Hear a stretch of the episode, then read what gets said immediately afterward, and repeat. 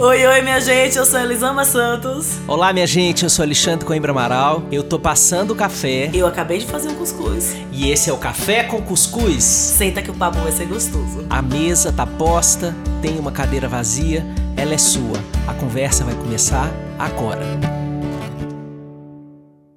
Olá, olá, minha gente querida! Sejam bem-vindos a um novo episódio do Café com Cuscuz. Este episódio de mérito literário.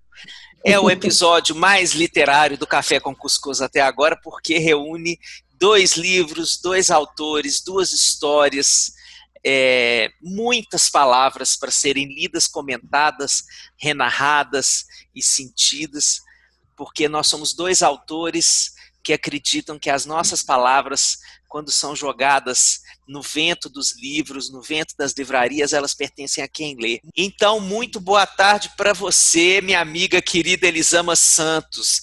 Eu sei porque eu grito e você sabe por que gritamos? boa tarde, meu amigo. Como é que você tá? Nossa, você falou essa coisa do, do livro ser a, a partir de que a gente escreve do, autor, é do leitor. Eu lembrei de uma uma época em que eu, eu li o Evangelho segundo Jesus Cristo do Saramago. Eu estava no começo da faculdade e o livro mexeu muitíssimo comigo, né? E eu cismei que eu queria saber por que o Saramago tinha escrito um determinado trecho da forma que ele escreveu. E aí eu comecei a perseguir a professora de filosofia jurídica da faculdade, que eu sabia que ela gostava do livro também, para tentar, tipo, me explica por que, que o Saramago escreveu isso. Aí ela parou e fez, Elisama, você sabe o que, que o Saramago diz? Aí, ok que depois que ele escreve o livro não é mais dele, não. Entenda você por que ele escreveu isso. Não é mais, não, não é, não é obrigação dele de explicar. Aí eu parei, eu, caraca, é verdade, assim, o cara mais que o livro é seu. Você tá lendo ele, né? Você interpreta. Sua vida vai te dizer o que, é que esse livro tá querendo dizer. Enfim, aí me, me, me remeteu a esse. Nossa, disse lindamente. disse ah, lindamente. Tem um pedaço da crítica literária é, que fala é, que fala disso. Tem um cara chamado Jerome Brunner, que é um autor da crítica literária, que é base é, da terapia narrativa, que é um dos processos terapêuticos com os quais eu trabalho. Uhum. E existem três vertentes na crítica literária. Um que diz que a interpretação pertence ao autor, outro que diz que a interpretação pertence ao leitor, e outro que diz que a interpretação pertence ao diálogo entre os dois. Uhum. Então, a gente tem é, três verdades possíveis sobre o, a, o predomínio da palavra, né? A, a, a, dominância da palavra na hora de interpretar um texto, um texto publicado. Então, eu fico sempre. É, eu gosto muito dessa ideia de que o leitor é, é o dono da sua interpretação, porque isso convoca uma autoria do processo da leitura e coloca o leitor como uma, uma pessoa que tem propriedade e que tem o direito de fazer o uso que ele quiser do livro, uhum. sabe? É, a parte do diálogo, é, eu acho que é quando a gente tem a oportunidade de fazer comentário do livro com os leitores, quando a gente vai para uma noite de autógrafos, agora quando a gente faz live, né? Uhum. Nesses momentos a gente faz esse diálogo entre a nossa intenção na hora que a gente escreveu, que foi a primeira vertente da interpretação, uhum. o que, que a gente queria dizer com aquilo, e como o leitor sentiu. Como é que chegou é. E assim, e livro tem um negócio muito mágico, né, Xande? O livro não vai somente do que eu interpreto, vai de quando eu estou interpretando. Porque o momento que eu estou lendo aquele livro interfere diretamente em como eu vou entender, no que eu vou sentir, em que é que esse livro vai mexer em mim. Então, tem livros que me marcaram muito na minha história por conta do momento em que eu li, que talvez se eu reler, eu já vou enxergar uma outra coisa. Tem livro que volta e meia eu releio, né? E cada vez que eu leio, eu olho e falo assim, nossa, eu não tinha visto isso aqui na primeira vez que eu li eu não tinha observado isso aqui na primeira vez que eu li. Isso não se comunicou comigo na primeira vez que eu li. E é só quem gosta de ler que consegue entender essa maluquice, né? A é. gente que gosta de ler tem uma pilha de livros a ser lida, que a gente compra achando que vai ler só de botar na estante. é, e tem uma pilha de livros a ser lida e a gente, ao invés de quitar a pilha, a gente volta nos que a gente já leu. Nos que a gente já leu. exatamente. Assim. Só quem gosta de livro um entende a gente. exatamente, exatamente. Pois é, minha gente. Então nós vamos começar essa conversa boa de hoje para dar mais leveza para sua semana, para você que está aí vivendo a sua vida nesse parênteses de ano chamado 2020. Tem dois livros bacanas para iluminar iluminar a sua angústia quarentênica. O primeiro é esse aqui, chama-se Por que Gritamos? É um livro todo vermelho e amarelo. O livro parece um grito, mas o livro, na verdade, é um abraço. Ele começa com essa semiótica avermelhada, ele começa com essa capa em tons de Almodóvar, é porque ele é um livro de Elisama, que Elisama não é uma mulher de tons pastéis. Não. Como diz minha editora, é um livro arianíssimo. arianíssimo, exatamente. Então, o livro ele é um abraço porque ele chega para você como uma uma compreensão é, absolutamente empática dos processos que levam a aprendermos a gritar ao invés de construir diálogos. Né? Aprendermos a gritar a, como uma manifestação do imperativo autoritário que ainda reside na gente, pela educação que a gente recebeu, pela cultura brasileira que ainda se mostra tão autoritária. É, e a Elisama vai te convidando a você rememorar como você foi construindo esse grito que sai com tanta facilidade, porque você teve muitas cenas na vida em que gritaram com você, em que te, em que te ensinaram que, diante dos conflitos, o grito é a palavra final, é, a verdade é a seguinte, é a palavra final, né? Então ele vai te convidando a relembrar a gênese da nossa é, da nossa atitude tão habitual de construir o silenciamento do outro a partir do nosso grito. É um livro lindíssimo, é, não é à toa que o subtítulo dele é Como Fazer as Pazes Consigo e Educar Filhos Emocionalmente Saudáveis. Mas eu eu confesso, Elisama, já entrando na minha interpretação, assim, na hum. minha leitura do seu livro, que é, a, é um livro que realmente é, atende com brilhantismo esse objetivo do leitor fazer as pazes consigo. Eu me senti muito pacificado com a minha história, é, compreendendo de onde eu vim. É, é óbvio que né, já estou velho, rodado em terapia, etc. já tinha, já tinha alguma noção do que você fala, mas é, um bom livro é esse que te orienta numa, numa jornada, né, numa travessia, é, em princípio, meio e fim, numa logicidade, dando uma organização para o seu pensamento, para o seu sentimento, é que às vezes um processo terapêutico faz também com profundidade, também com muita eficácia, mas de uma forma mais caótica. Né? Sim. Porque ele vem entrelaçado com um monte de coisas que estão acontecendo com a gente ao mesmo tempo. É. É, e o livro, o Porquê Gritamos, para mim tem essa, essa virtude de convocar a gente a se reolhar, que é uma palavra que eu conheci com você. É, então eu quero ler um pedaço dele para a gente conversar. É do capítulo 2, Fazendo as Pazes com Quem se é. Talvez a sua característica que mais causa angústia não seja a agressividade. Talvez seja a passividade, a lentidão, a teimosia. Não importa se você nasceu com ela ou se ela faz parte de um personagem que você desenvolveu como estratégia de sobrevivência. Brigar com quem você é não vai melhorar as coisas. Presenteie-se com a curiosidade. Quais são os sinais que o seu corpo envia para avisar que você vai agir de determinada maneira? Quais são os pensamentos e demonstram que o padrão vai se repetir. Que estratégias pode usar para que ele não se repita? E caso as coisas saiam do controle, o que pode ser feito para que retornem ao esperado? Percebe que procurar o botão deixar de ser assim não nos fornece nenhuma dessas informações? Que uma educação focada em moldar a personalidade dos filhos de acordo com as expectativas dos pais só nos torna pessoas menos conscientes e mais despreparadas para a vida?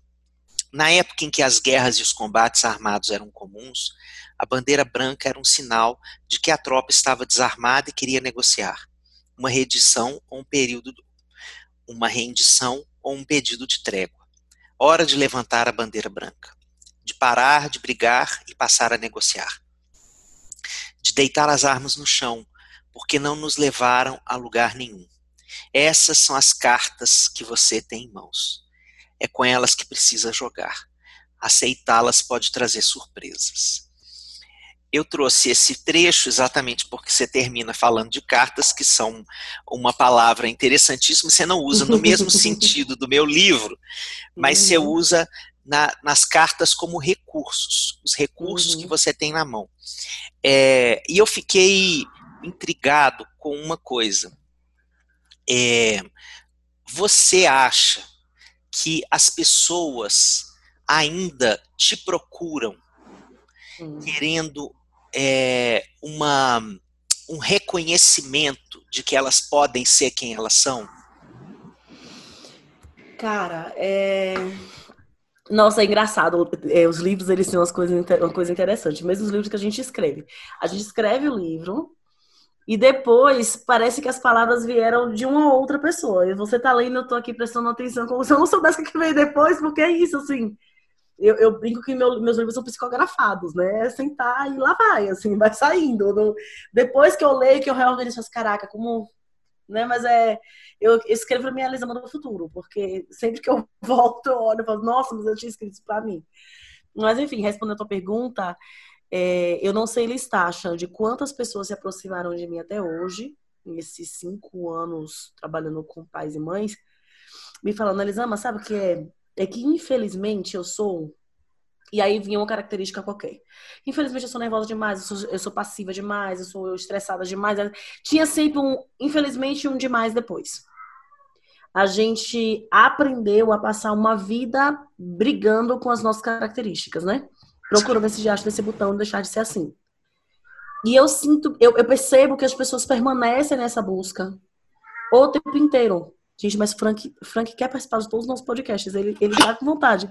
Ele tá me vendo. Olha, Frank é um, é um gato solitário, porque ele participou deveras do episódio anterior, e um gato leitor de Elisama Santos.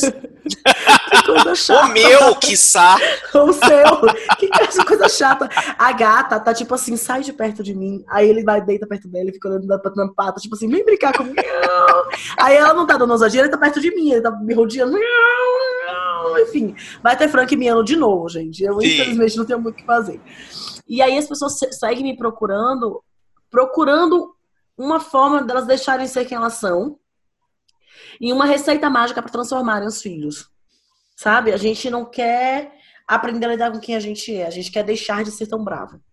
A gente quer ser mais calmo, a gente quer ser uma outra coisa. Sabe? Eu quero ir para outro lugar que não seja eu. Como se fosse possível a gente fugir da gente, né? Uhum. Então, assim, o meu convite, o que acho que é o convite que eu mais faço no meu trabalho, é esse convite de ei, ei, calma, respira. Tá tudo bem ser você. Assim, tá tudo bem.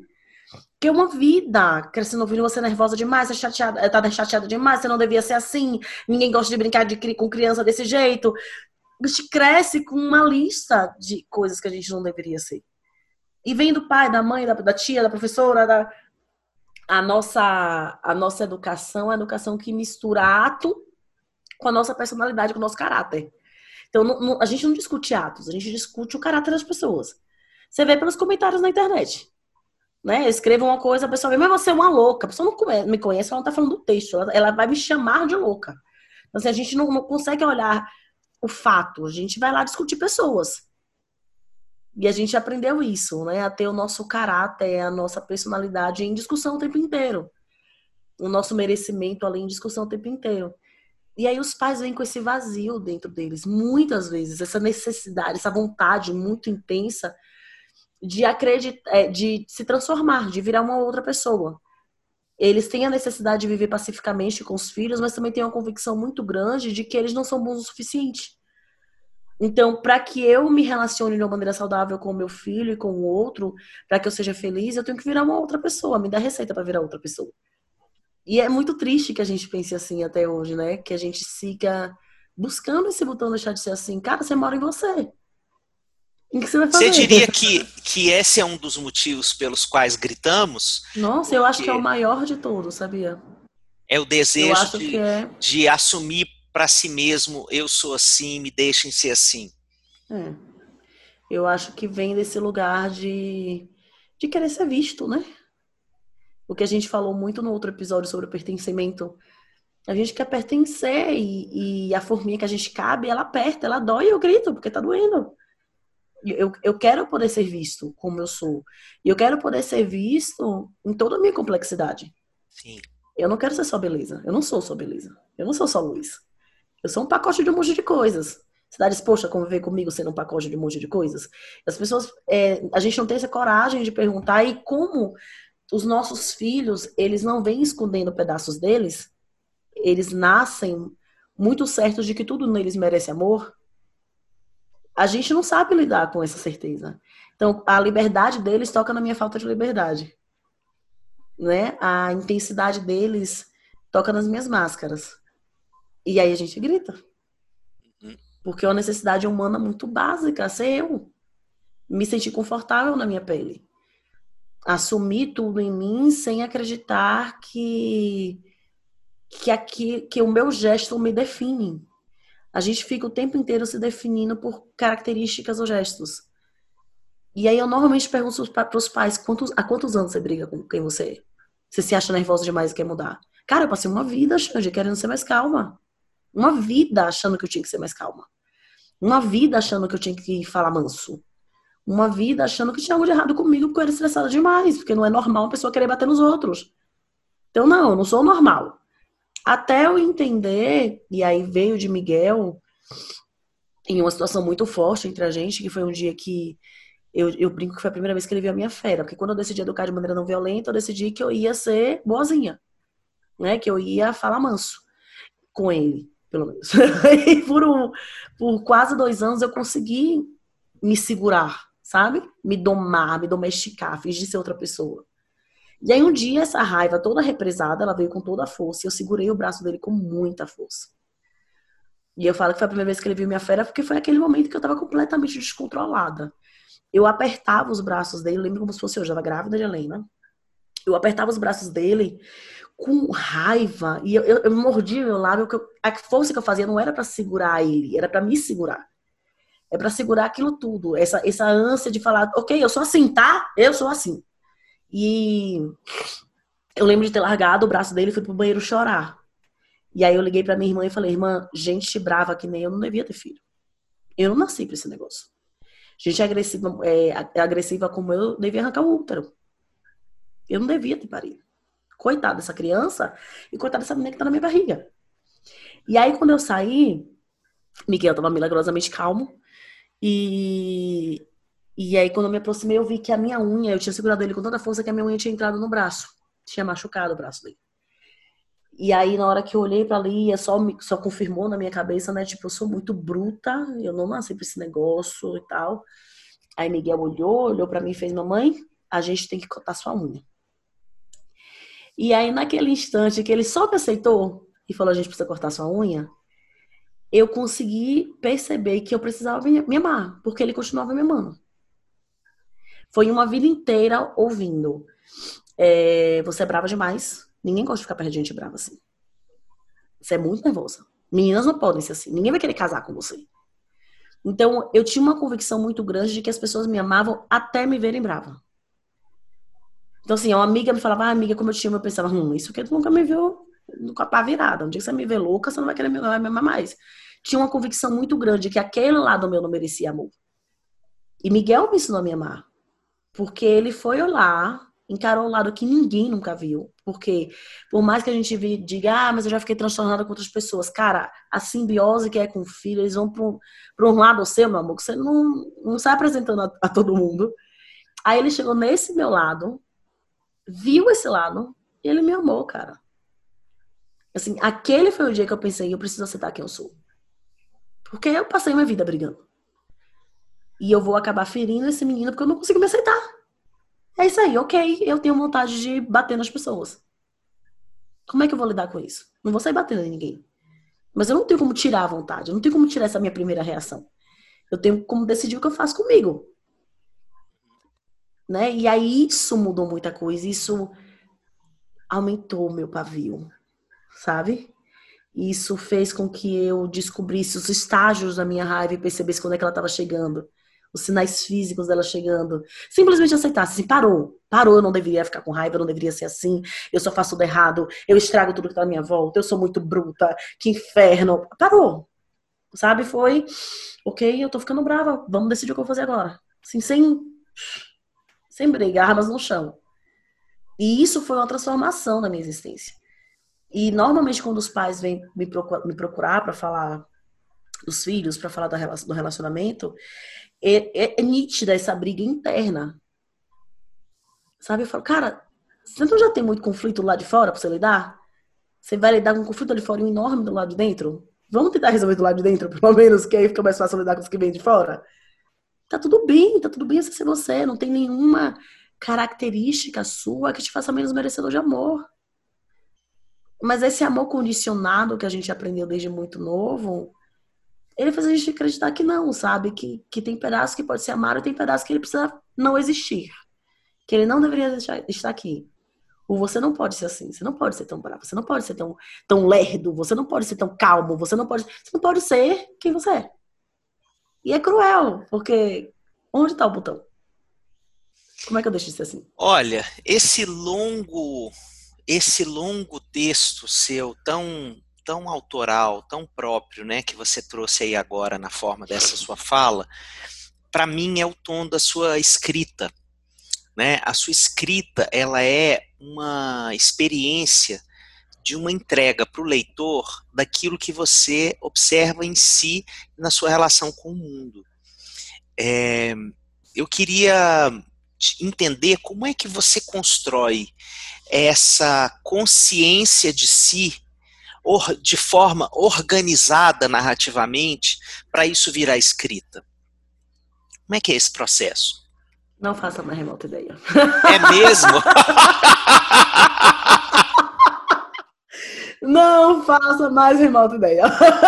Porque a sensação que a gente tem quando a gente lê o seu livro é, é que é um conteúdo que já foi tão depurado dentro de você, que você já olhou tantas vezes para essa é, para essas sensações que você descreve, não só não só para cenas, mas para sensações, para os significados, né, para as repercussões de ser quem você é, você já olhou tantas vezes para isso que você tem intimidade narrativa com esse fenômeno, que uhum. você tem a capacidade de fazer dele uma palavra é, acessível, é, lúcida, honesta, verdadeira, organizada, com uma história coerente, com uma história.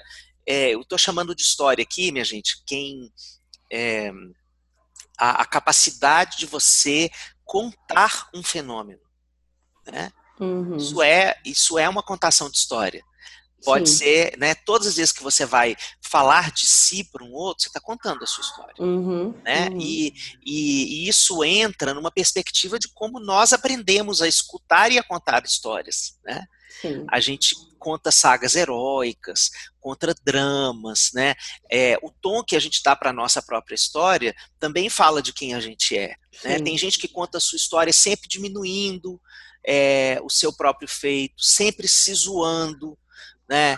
É, sempre se depreciando. Tem gente que conta a história sempre se colocando no trono da, da sapiência, né? Os narcisos que acham feio que não é espelho estão sempre contando a história nesse lugar. Então, é, eu acho muito bonito isso, porque você é, é ganha uma coerência narrativa entre quem você é e quem você já visitou ser. Uhum. Né? É, e o que você oferta para o público na forma de perguntas. Porque eu sinto que a sua história ela é um início do dedo de prosa, assim, é, é o início Sim. da conversa que você usa como um mote para chamar a pessoa e perguntar qual é, como nesse parágrafo que eu li, né, que você fala uhum. é, que a característica que causa mais angústia seja a agressividade que uhum. essa poderia ter sido a sua, por exemplo. Mas aí você fala, talvez seja a passividade. Eu tenho certeza que não é você que está falando aqui. Né? Não é para você, Elisama. É. é a lentidão tampouco. então, então, quando você toma a sua história e, e é como um mote para ampliação de contexto, eu gosto muito da sua literatura, porque você chama o leitor, a leitora, é, para uma conversa identificatória que apenas começa com a sua história. Né? Mas você chama ela para olhar para a história dela com a mesma compaixão com que você está olhando para a sua. Eu sinto que a sua história é, um, é um exercício autocompassivo que é ofertado para o leitor como um presente. Entende? Ai, que coisa linda. É, eu, quando há um tempo, uma pessoa me falou, Elisama, você não acha que você expõe demais as histórias dos seus filhos na internet? É, será que eles não vão ficar chateados no futuro com isso? E aí, essa é depois essa pessoa me perguntou isso algumas vezes, eu me, eu me perguntei isso, se eu tinha o direito de contar histórias deles na internet. E aí, volta e meia, numa frequência muito maior do que a fala dessa moça, eu recebo mensagens falando: Eu lembrei aquilo que você falou com o Miguel e eu falei com meu filho, daí eu não bati nele. E aí eu decidi por mim que quem sabe seja um diário para os meus filhos. Eu sinto falta de ter histórias narradas da minha infância que eu não tenho, ouvi poucas. E que mesmo que um dia eles fiquem chateados, eles ficarão chateados em um mundo um pouquinho melhor. então, assim, é, eu acho que eu sempre fui apaixonada por histórias. Tanto que eu amo livros de ficção. Eu vivo apaixonada pelos livros de ficção porque eu acho que os livros de estudo falta história.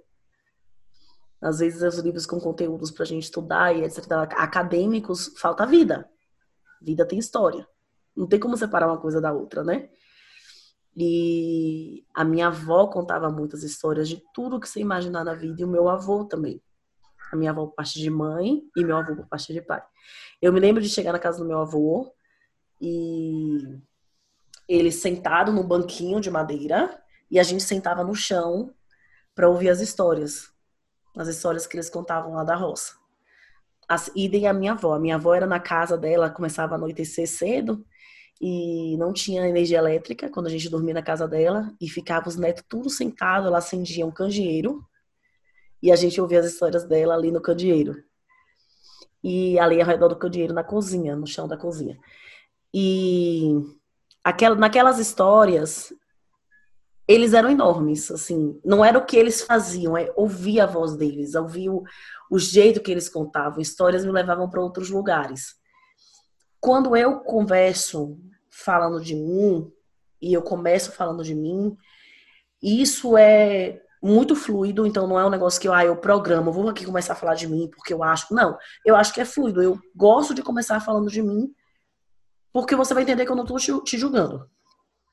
Não é meu caminho. Não, não, não tô te julgando. Ó, eu falho, eu faço merda, eu tô aqui, despida. E aí, bora conversar? Porque eu acho que quando a gente faz esse caminho de se abrir para conversa de uma forma honesta e vulnerável, é mais difícil o outro manter é, uma capa, sabe? Manter uma máscara. Quando eu me abro, eu te convido a se abrir.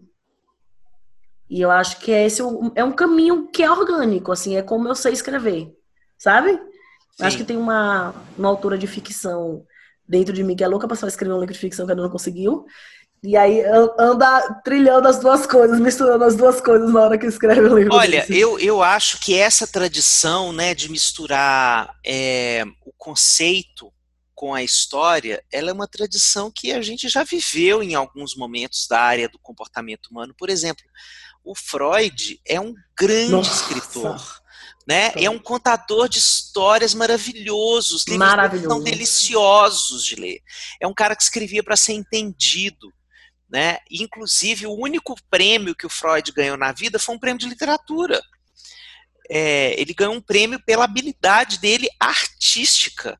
É um prêmio Goethe, né, na Alemanha, é, que não foi um prêmio dado só para é, escritores, mas que premia o lado artístico da produção uhum. daquela pessoa, né? É, então a legitimação disso. Então a gente tem histórias é, que foram brilhantemente contadas por Freud, por exemplo, que para mim são uma metáfora de como é, a gente aprende sobre o comportamento a partir de histórias, né? Sim, sim. Eu me conecto muito com a Brené Brown, a forma que a Brené escreve é uma forma muito contando dela pro outro.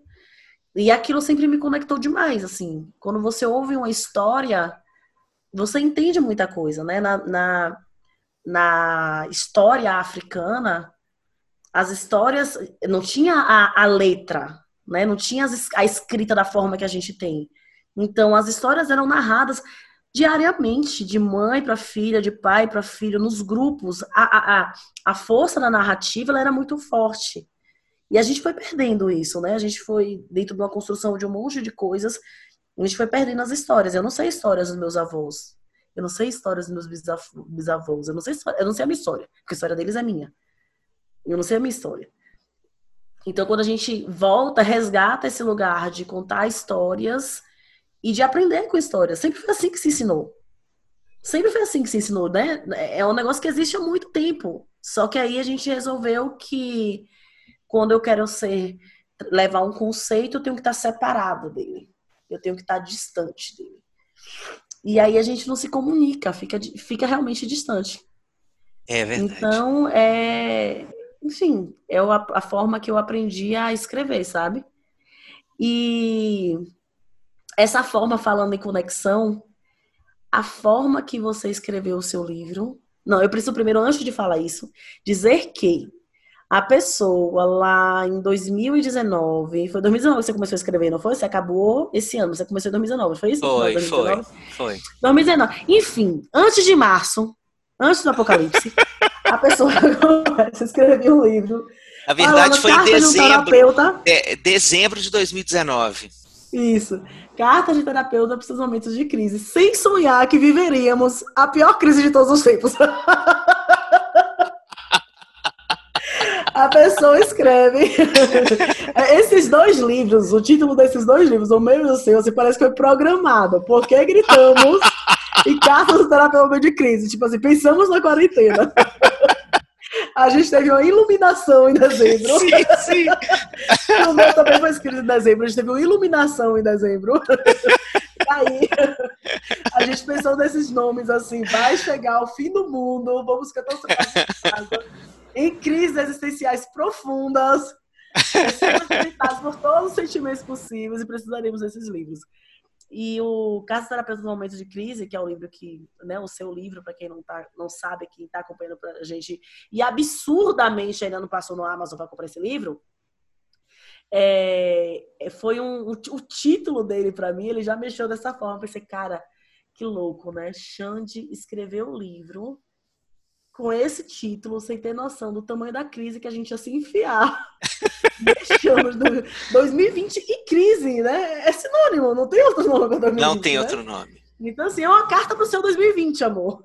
Sim. A sensação que eu tive pro teu livro é que ele é aquele tipo de livro, tipo. Eu não sei se, se você frequentava casas assim, mas era muito comum. Tinha umas caixinhas na casa das tias que, que era. É, momentos de sabedoria, uma coisa Sim, assim, sim, minutos de sabedoria. Minutos de sabedoria, isso. Que aí você levantava um papelzinho e tinha ali a frasinha pro seu dia. Tinha uma tia, todo mundo que entrava na casa dela tinha que pegar um negocinho, né? Vamos lá olhar aqui os Tipo o biscoitinho da sorte chinês. O biscoitinho, pois é. Aí, o seu livro, eu tive essa sensação de que não é um livro que você vai ler e vai guardar. É um livro de que você vai ler e vai ler de novo, e vai ler de novo, e vai ler de novo, porque assim, é, contextualizando para quem não acompanhou, não sabe nada sobre o livro, o Xande teve a ideia genial, por sinal, eu quero. É a minha primeira pergunta a você sobre o livro. De onde você tirou essa ideia? Porque eu já lhe falei que foi ideia genial. O Xande teve a ideia genial de escrever cartas que são, na realidade, escritas pelos nossos sentimentos. Então, o teu sentimento, a tua tristeza, a tua raiva, a tua saudade, eles escrevem para você. O teu medo, a carta do medo é lindíssima. Lindíssima. A carta do medo é linda no nível muito, muito alto, assim. E aí os sentimentos te escrevem cartas. E ele conseguiu te passar o conceito do que é o sentimento, sem você nem perceber que você está aprendendo o que é o sentimento. Porque é uma conversa tão melódica, e falei melódica, ele cita trechos de música algumas vezes no livro, Sim. ou autores, ou compositores. É, nossa, você conseguiu, amigo, é, escrever como quem senta para bater um papo contigo. O livro tem a sensação, para eu que sou sua amiga, é a sensação, eu conseguia te ouvir falando, parecia que a gente estava conversando. Não era um livro com. Ah, é um livro, assim, o autor tá lá e eu tô aqui. É um livro que te chama pra um café. Sabe? Um livro que te chama, vem cá, vamos bater um papo, assim.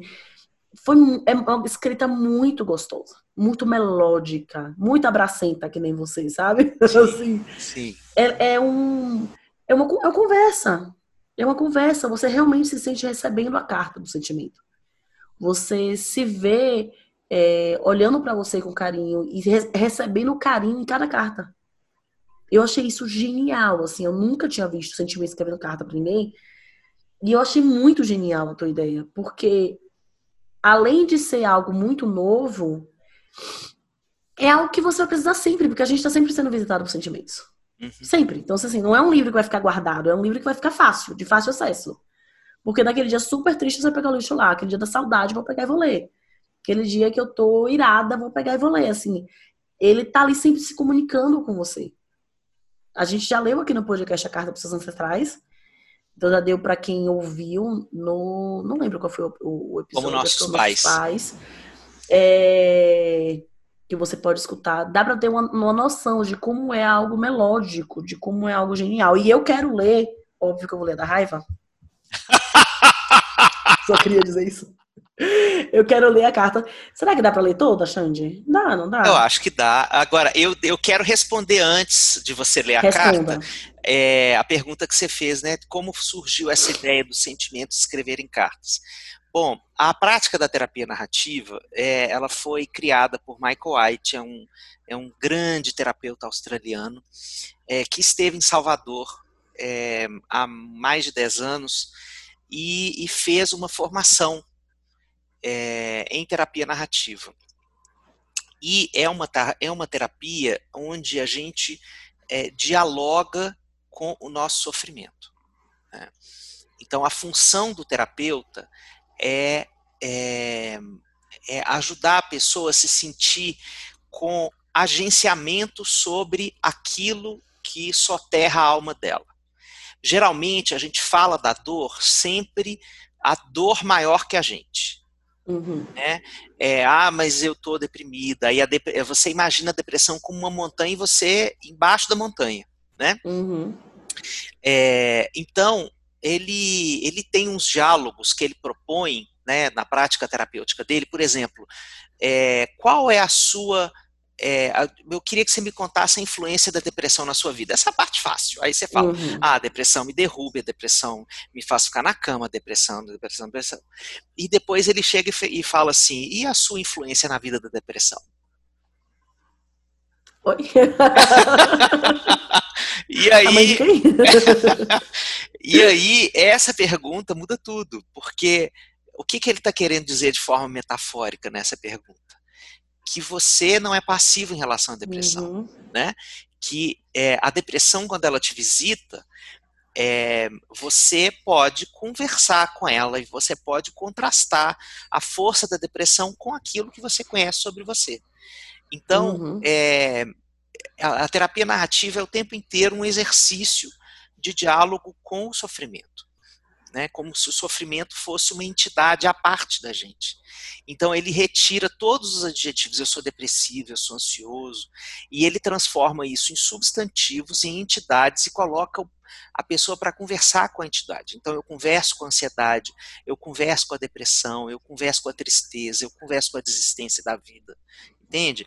É, é um diálogo muito interessante que faz a pessoa é, iluminar pontos dentro dela que ela achava é, que não existiam mais, que estavam vencidos pelo sofrimento. Então ela se reconecta com a resiliência, com a força, com a criatividade, né? Por isso que é, é uma terapia é, que é para quem gosta de ler mesmo.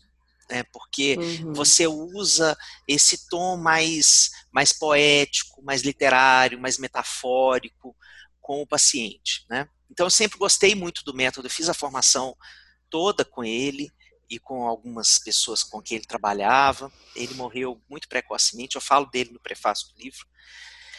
É, e, e aí, na hora que a Dani né, me chamou na chincha e disse assim: olha só, isso, esse livro que você está escrevendo aí não é um livro que você vai publicar, não, porque você é, você é um terapeuta narrativo, criativo, poético, e eu acho que é esse o cara que tem que escrever. É esse cara aí. É esse terapeuta que você é que tem que escrever. E na hora, e foi assim, uma chamada na xixa que eu tinha passado o que antes seria o livro para ela ler, se ela, né, com esse poder que a Dani tem, três minutos de conversa, eu fui lá, peguei, tá tudo guardado, eu posso usar em outro momento, tudo que eu tinha escrito, mas comecei a escrever o livro do zero.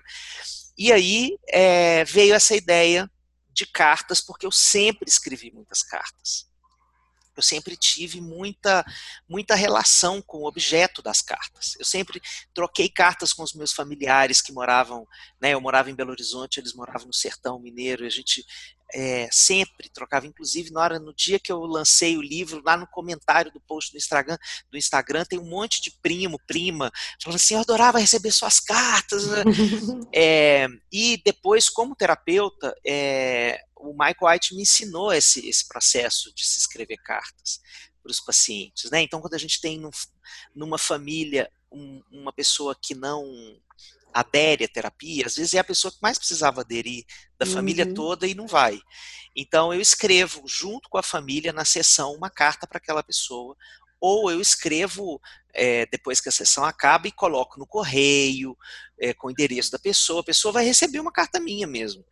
E eu conto o que, que a gente está conversando, é, que a família tinha me autorizado a falar disso, disso, disso, e que eu me interesso muito pela versão dela sobre essa história, fico imaginando o que, que ela teria a me contar com isso, é, sobre essa história de sofrimento que a família está vivendo, etc, etc. Eu não queria ser injusto, então deixo até à vontade. Se a pessoa não quiser vir para a sessão, mas quiser me responder cá, já rolou também da pessoa me responder de volta e nunca querer ir na, ir na sessão. Então, as cartas sempre foram um instrumento de conexão é, forte com o sofrimento humano, com a saudade, com a angústia, com esses, com esses sentimentos que estão falando aí. É, então, foi só é, é, pensar em como colocar isso num livro. Né? Uhum. Porque o objetivo desse selo é ser um livro que fale de coisas da vida prática é, da vida comum, da vida vivida dos dias, é, mas que não seja um livro de autoajuda.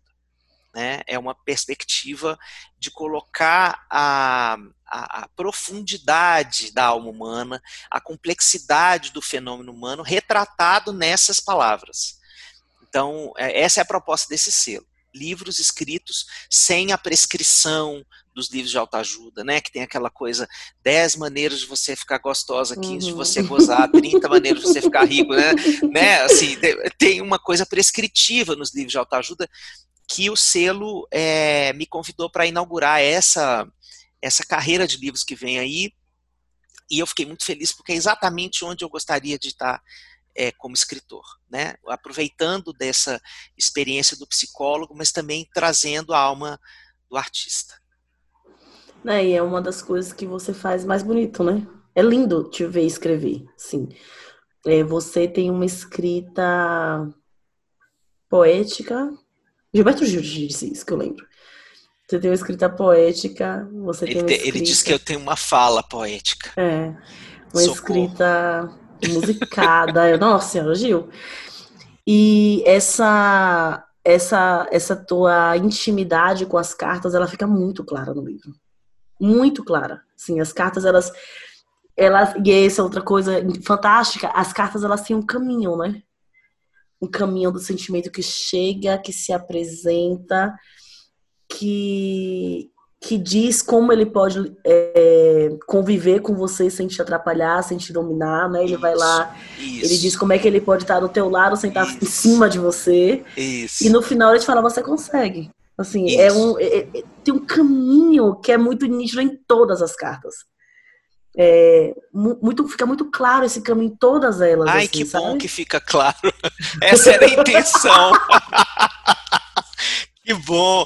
É, que todos sejam iguais a você na percepção, porque eu queria que as cartas fossem uma, uma narrativa esperançosa sobre o humano entendeu?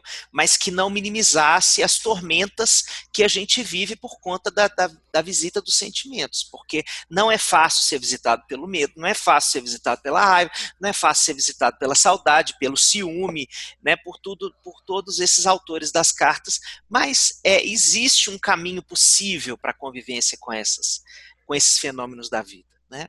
Sim, sim. Não, e fica isso, isso fica muito claro. Você conseguiu encontrar exatamente esse ponto em que traz esperança como você é. Você é uma das pessoas mais esperançosas que eu conheço. Então, traz esperança como você é, como é a tua fala, como é o teu jeito de olhar a vida. Traz esperança sem ser piegas, sabe? Sem sem tornar aquilo de, ah, fica feliz, né? sem se parecer a, a, a alegria do divertidamente. Não, você chega lá e você acolhe e mostra, eu sei, tá difícil, dói, olha, eu não nasci para ser tão sufocante como você tá vivenciando, e aí vai. Nossa, eu achei que.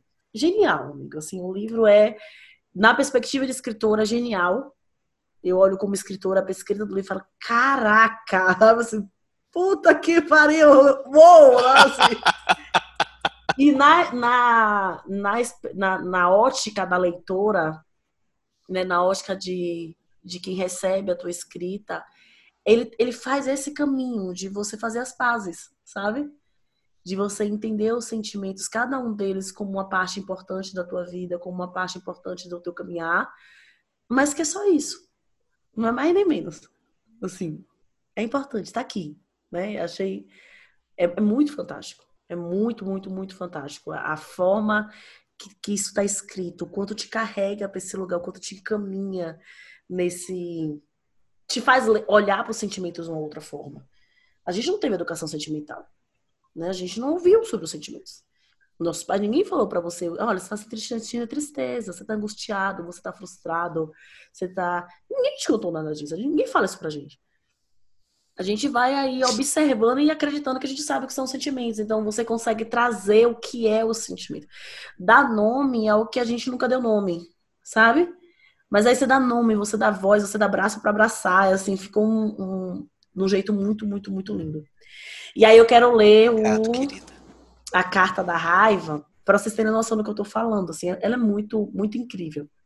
É uma carta da raiva, irritada por ser silenciada em tantos corpos. Oi, eu sou de direto ao ponto.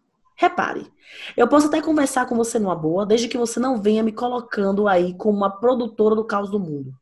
Eu me irrito muito de alguém achar que eu sou isso, que eu sou só isso. Eu estou aqui para falar de mim em amplo sentido. Chega dessa visão estreita sobre mim. Chega, eu sou a raiva. Eu vim provar que eu posso ser boa. Por isso, aproveitei um momento de calmaria no seu olhar para chegar aqui em paz. Porque até eu posso ser da paz, sabia? Não comece na sua vida como raiva. Você me conhece primeiro como agressividade. E aposto que eu uso as duas palavras indistintamente. Mas veja, a agressividade é um mecanismo de sobrevivência. Uma força motriz que leva animais e vocês, humanos, a se erguerem diante das ameaças do ambiente. É a agressividade que lhe preserva enquanto espécie humana. Muitos dos seus problemas, dos mais básicos aos mais complexos, vocês somente conseguem resolver porque a agressividade aparece como um impulso energético. A agressividade é a usina hidrelétrica da ação e as comportas se abrem diante de um risco iminente. É tudo tão distorcido na sua cabeça que eu vou dar exemplos de todos os tipos. O bebê, quando chora, está usando essa energia para buscar o que é fundamental à sua sobrevivência. Se ele se calasse, se deixasse de ter esse instrumento, não saberíamos quando ele está com fome, sede, sono, cansaço, suado ou com xixi na fralda. Você nasceu assim. O choro do primeiro minuto de vida é um dos sinais de que tudo está indo bem no princípio dos seus tempos. Um choro que alguns de vocês imaginam como raivoso é apenas a agressividade ao mostrar a urgência do contato pele a pele, da conexão com a mãe fora do útero, um seio que passa a ser uma das fontes de segurança. Nada na vida de um bebê tem tons pastéis. Para falar a verdade, eu nunca entendi essa paleta de cores nos quartos de bebês. Se eles são tão cores de Almodóvar, cores de Frita Kahlo, cores, como muito calmamente canta a Adriana Calcanhoto. Tudo começa com a intensidade. O bebê nasce frágil demais diante de todas as novidades que lhe parecem assustadoras. Ele precisa reagir de alguma forma, entende? A agressividade é o que sustenta vivo, é saudável e é uma forma dele reivindicar a existência com tudo o que ele precisa. Da mesma forma em que a mãe, na hora do parto, se não estiver totalmente anestesiada ou vivido violência obstétrica, terá o desejo de se aninhar com o seu bebê e sofrerá com sua separação. A ansiedade dela pelo retorno do bebê ao quarto, enquanto nos hospitais fazem tantos procedimentos, é parte da agressividade mantenedora da vida. Essa marca da maternidade, de defender os filhos nos momentos mais delicados, é parte dessa energia. A agressividade, quando não encontra uma saída para o filho que lhe oferta perigo, vira raiva. Eu entro aí na cena, como você bem me conhece, ainda mais pronta para a ação. Contrai a musculatura, cria uma tensão no corpo que prepara você para lutar ou fugir. Eu sou um impulso mais forte, que leva você a tomar uma atitude mais drástica para enfrentar o desafio que se apresenta. Costumo dizer que eu sou a diferentona, porque eu faço você se portar de forma única. Só comigo é que você fica assim, com a voz mais alta, usando palavras que só aparecem naquele momento, justamente para dar ênfase ao seu desespero, à sua preocupação ou à sua indignação. Apareço sublinhando tudo, na forma e no conteúdo. Muda sua expressão facial, o senho franze, o corpo ou fica mais rígido se você for dessas, ou se contrai braços dando voltas e dedo em riste para fazer par com tudo que está alterado. Sou a escalada. Vale a pena se atentar a como me sente, como percebe a minha chegada. Como com você, eu sou repentina, apareço em segundos e você é tomado de uma urgência impulsiva? Ou vou aos poucos, lhe fazendo sentir que precisa se impor de alguma forma para ser respeitada, para garantir o que lhe parece crucial? Faço urgente ter sintomas no corpo, de tanto que eu sou intensa aumento a pressão sanguínea, os batimentos cardíacos, posso fazer o estômago gritar. Sou um desassossego, uma agonia irritada, uma preocupação que pode chegar a explodir. Trago a força para perto. Eu sou o imã da força, muitas vezes desconhecida. O problema é que essa força pode servir para fazer coisas boas ou para destruir o entorno de quem me sente. Eu sou o imã do mais necessário para você se defender, mas também traio o que de pior você tem a ofertar para si e para os demais. Há um problema em vocês, e isso não é de hoje. Vocês confundem a necessidade de se defender com o medo da violência. Esse equívoco faz com que reprimam a agressividade dos bebês, das crianças, dos adolescentes, e aí tudo explode na vida adulta. Muitos terminam por funcionar como panela de pressão, em que o ar comprimido são as cenas que tiveram que ser silenciadas, sem nenhuma conversa posterior que fizesse vocês mudarem de frequência emocional. Não adianta me calar, porque quando fizer isso comigo, eu vou ser o grito inadequado, a cena intempestiva, a vergonha que vai lhe dar uma ressaca daquelas, por ter agido de forma indevida com quem você se preocupa e não quer rompimento. Eu, quando apareço em hora imprópria, é, costumo fazer estragos. Mas escute, sempre é tempo de aprender a lidar comigo. Para isso, veja a importância de chorar, falar o que sente e até mesmo se perdoar por ser tão humana. Eu sou uma das maiores provas da sua humanidade. Eu sou a emoção com que você precisa ganhar intimidade. Saber o que fazer com tudo que eu provoco. Eu não sou fácil. Sou uma pergunta que se enerva já na segunda palavra. O encontro do gás da ameaça com querosene da agressividade. A combustão que provoco só se controla com o tempo de qualidade ao meu lado e muita conversa com pessoas sobre o que você sente quando eu me aproximo. Não há saída pior do que reprimir minha expressão, como se isso fosse construir gente recatada e pronta para o um mundo civilizado. Ao contrário, quando os adultos reprimem a raiva de um bebê, de uma criança ou de um adolescente, estão dando a passagem para a formação de pessoas com mais dificuldades para se postarem diante dos desafios. Porque ao reprimir a raiva, também reprime a agressividade. Uma pessoa sem agressividade é um ser passivo, inerte, sem movimento de salva-vidas diante dos tsunamis. Eu tenho muita compaixão de gente que vejo com os olhos caídos de tristeza por não poderem fazer de mim uma aliada, por ter um grito transformado em discrição oprimida. Eu vejo as pessoas e tenho vontade de dar-lhes um grito nos intestinos, para que elas sintam visceralmente o direito de se defenderem dos abusos que sofrem. Vocês me silenciaram em tantos corpos durante tantas gerações como uma forma de demonstrar poder.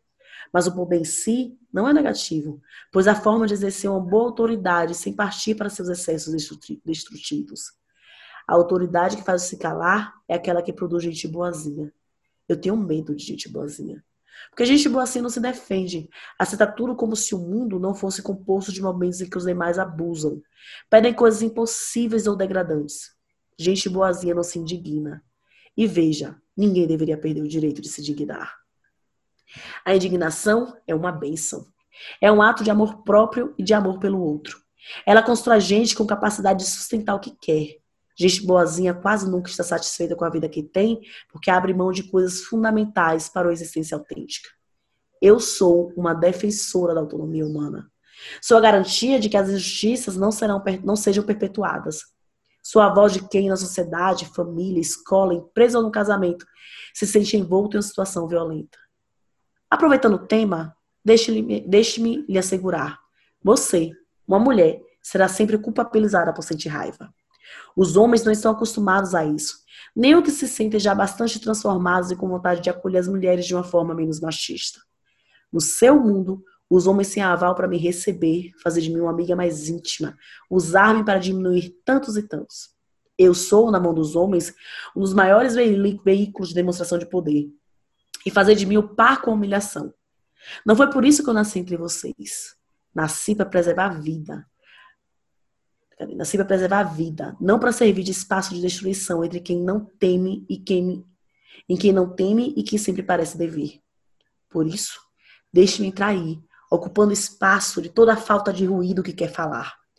O silêncio, quando é desejado, não deixa rastro de mal-estar.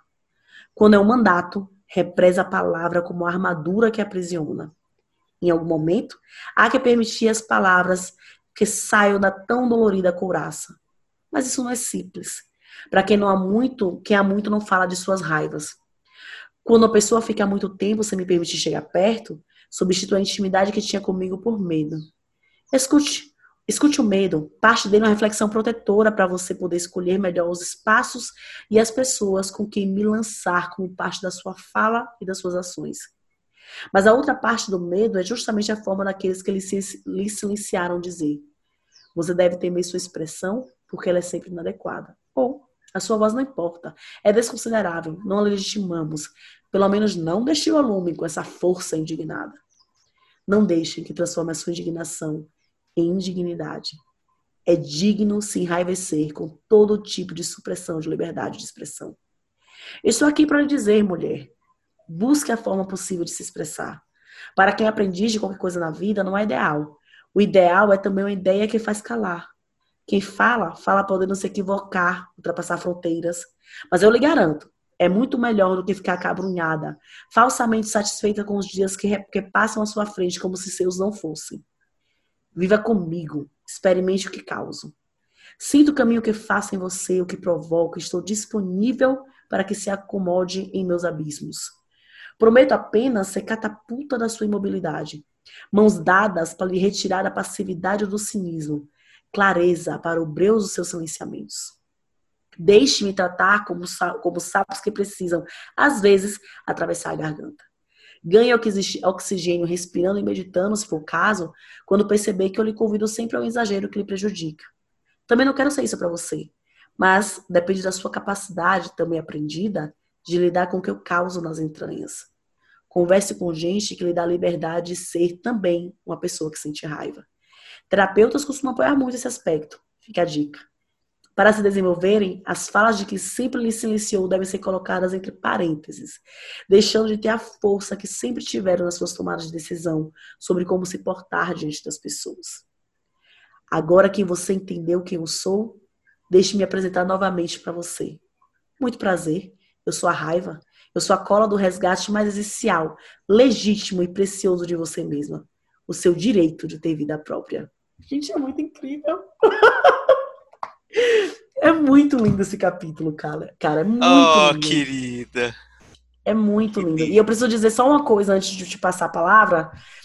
Eu achei outra coisa que é muito genial é você falar para a alma da gente. Então você fala todo o tempo no feminino, porque as cartas são direcionadas para a alma.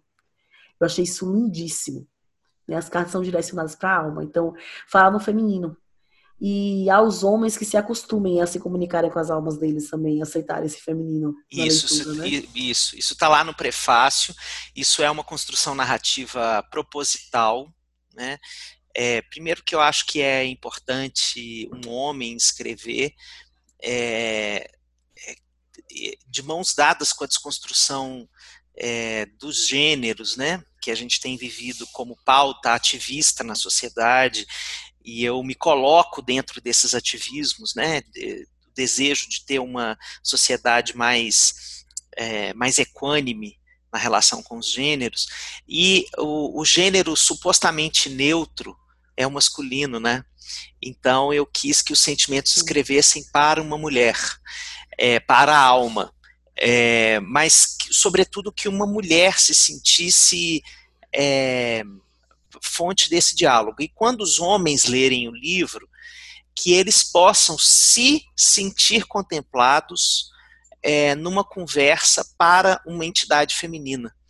É, que isso é uma maneira deles é, buscarem dentro deles, durante a leitura, é, essa parte feminina que reside em todos nós e que o machismo estrutural faz com que a gente su, é, sufoque.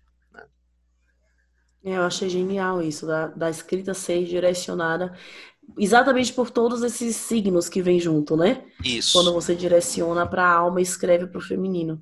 É, eu achei é, genial. Essa carta da raiva tem uma característica que nenhuma das outras tem, né? Ela é uma carta, obviamente, mais irada, né? Sim. É, então, é, eu também busquei escrever é, como me colocando mesmo no papel do sentimento para escrever a carta no tom que o sentimento costumaria dizer. E todas estão assim. Todas estão desse jeito. Você sente, tipo, ela tem a cadência do sentimento. Isso, exatamente. Não dá pra você escrever com a raiva na cadência que você escreve na saudade. É, exatamente. São coisas exatamente. diferentes. Exatamente. É, a raiva então a raiva força, chega chegando, né? É. Ela vou chega... direto ao ponto. É, exatamente. Vou direto ao ponto. É, e, e agora... esse finalzinho de deixa agora que você já me ouviu, deixa eu me representar. Isso. esse finalzinho, nossa, genial. É, e é bonito é, pensar que uma coisa que também foi é, proposital na escrita é que os sentimentos pedem licença para conversar com a pessoa, né? Porque os sentimentos eles aparecem na nossa vida sem pedir licença. A gente não fala assim, é, eu vou agora sentir raiva, eu vou sentir tristeza. Não, a gente lida com o aparecimento Sim. do fenômeno né? É, agora, o diálogo é um consentimento. Isso tem a ver com todas as políticas é, que a gente fala sobre violência, em que o consentimento é a base de tudo que é não violento na vida. Né? Então eu quis colocar isso também como uma, um elemento subliminar, assim, olha, tem consentimento até no diálogo do sentimento com você. Se você não está afim de conversar com a raiva agora, vai para a carta da tristeza, vai, vai para a carta do medo, né? Assim, você é, você consente qualquer diálogo, qualquer experiência relacionada à vida. Ah, e tem outra coisa. Eu não lembro quais são os sentimentos, porque agora eu já fechei o livro, mas você faz uma ordem nos sentimentos. Sim. De quando você chega na da raiva, você já ouviu tantos outros que você tá mais pronto para receber aquela carta. Então, Sim. assim, não tem que. Você, as cartas fazem sentido independente da ordem que você vai ler. Sim. Então não precisa o leitor te acompanhar exatamente na ordem que está no livro. Isso. Mas se, se o fizer, sem acompanhar na ordem que está no livro, tem uma cadência ali. né? Tem um caminho que os, é. a ordem dos sentimentos foi proposital, né? Foi proposital, foi proposital. Foi um estudo é, de quais sentimentos seriam mais conectivos é, né, para a gente é, construir com o leitor a intimidade com o tipo da narrativa. Porque eu acho que, por exemplo, se a carta da raiva fosse a primeira, né, o que, que aconteceria? Poderia ser evasivo, Sim. Né, poderia ser aversivo para a pessoa, né? Ela, ela, talvez não se vinculasse com o tipo de experiência literária que ela pode ter no livro.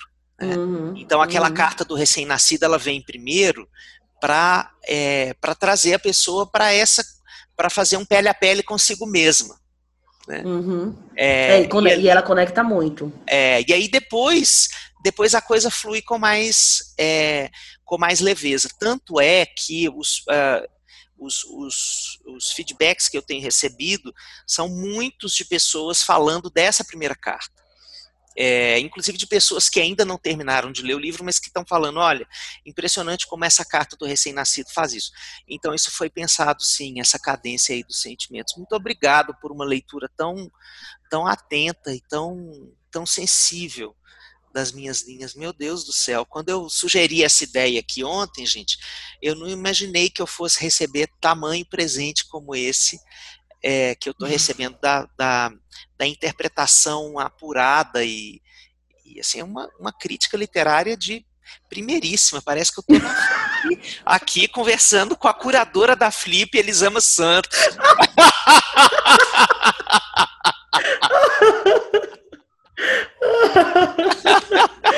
Isso não existe. Eu tô esperando ele chegar o meu para poder fazer um vídeo sobre ele no canal do YouTube, no meu canal.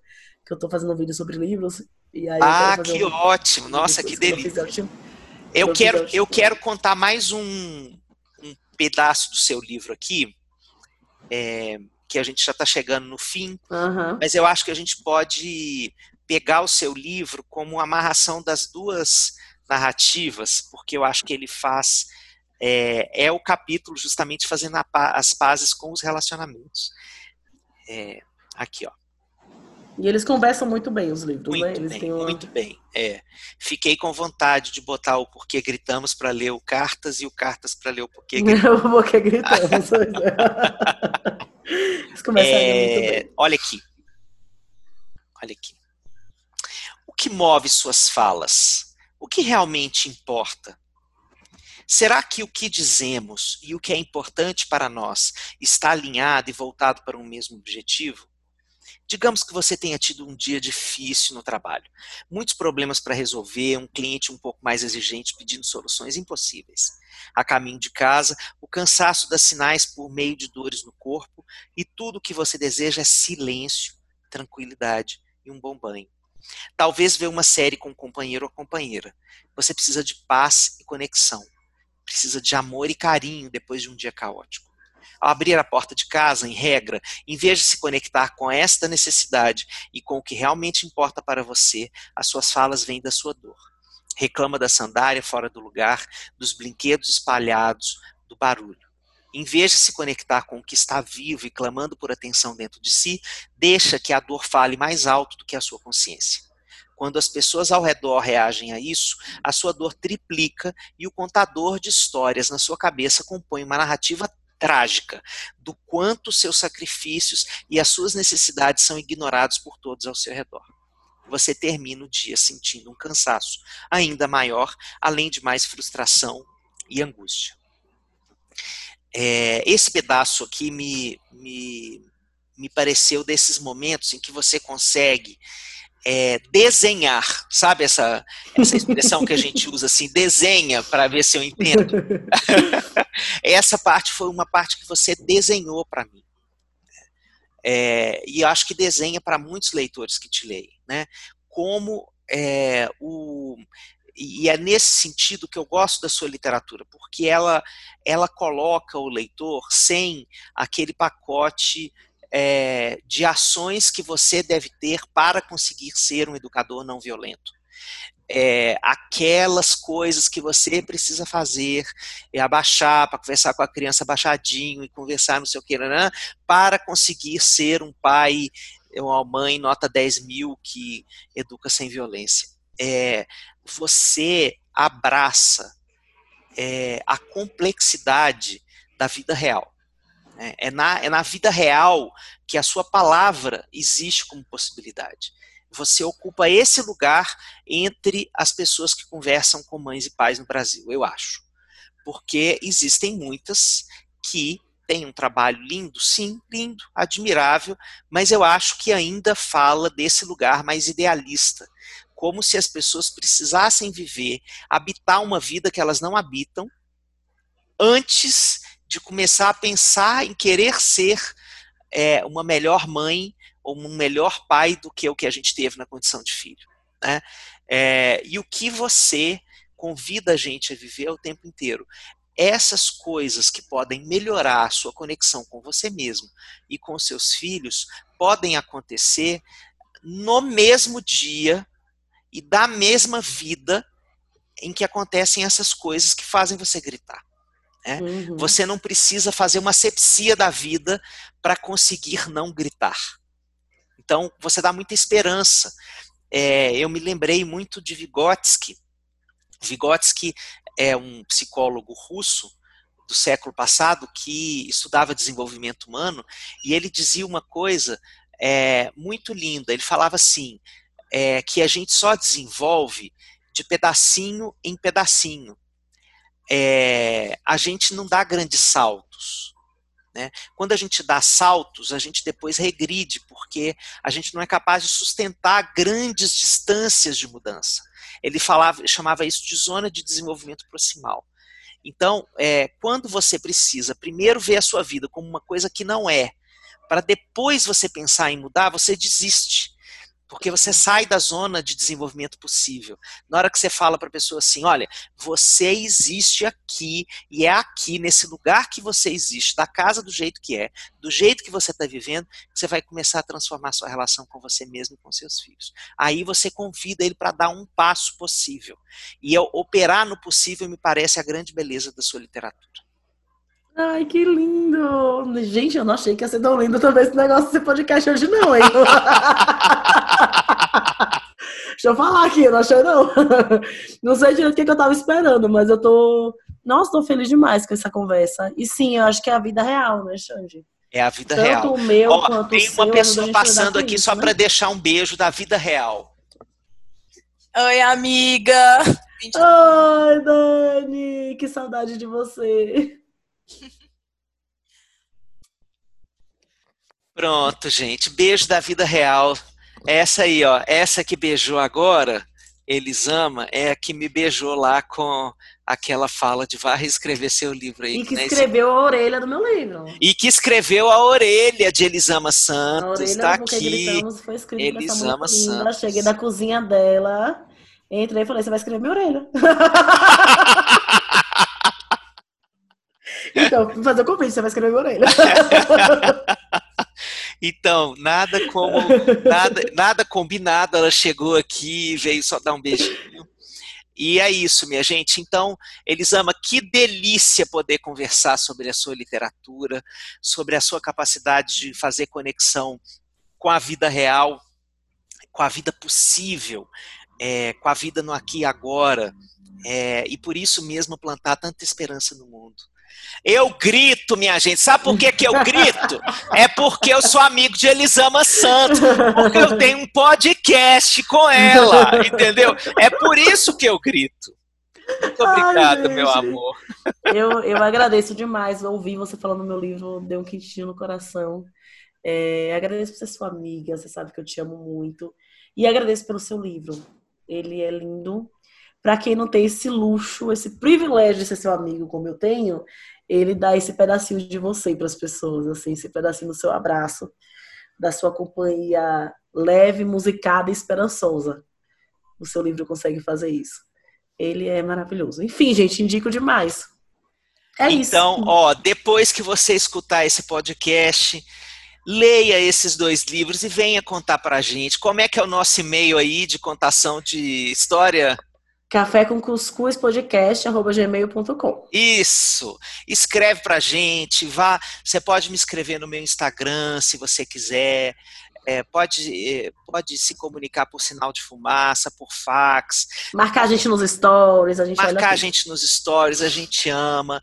E é, e é para vocês mesmo que a gente escreve, é para ser é para ser muito lido, é para ser muito conversado. Nós dois temos essa intenção de escrever livros que são dedos de prosa, intermináveis, é, com a nossa história, com o que a gente quer ser, com o que a gente não consegue assumir que é, mas precisa fazer para ser feliz minimamente. Então, que a gente seja sempre um pedaço do diálogo seu com você mesma, com você mesmo, e que você possa buscar a gente quando você precisar. Por exemplo, na semana que vem, no próximo episódio de Café com Cuscuz. E... E... Temos um episódio, como diziam as meninas do Mamilas. Temos um episódio! Temos um episódio! Vida longa, Ju! e Cris. Obrigado, querida. Um beijo gigante beijo. e até o próximo livro. Até o próximo livro. Beijo, gente. Até beijo.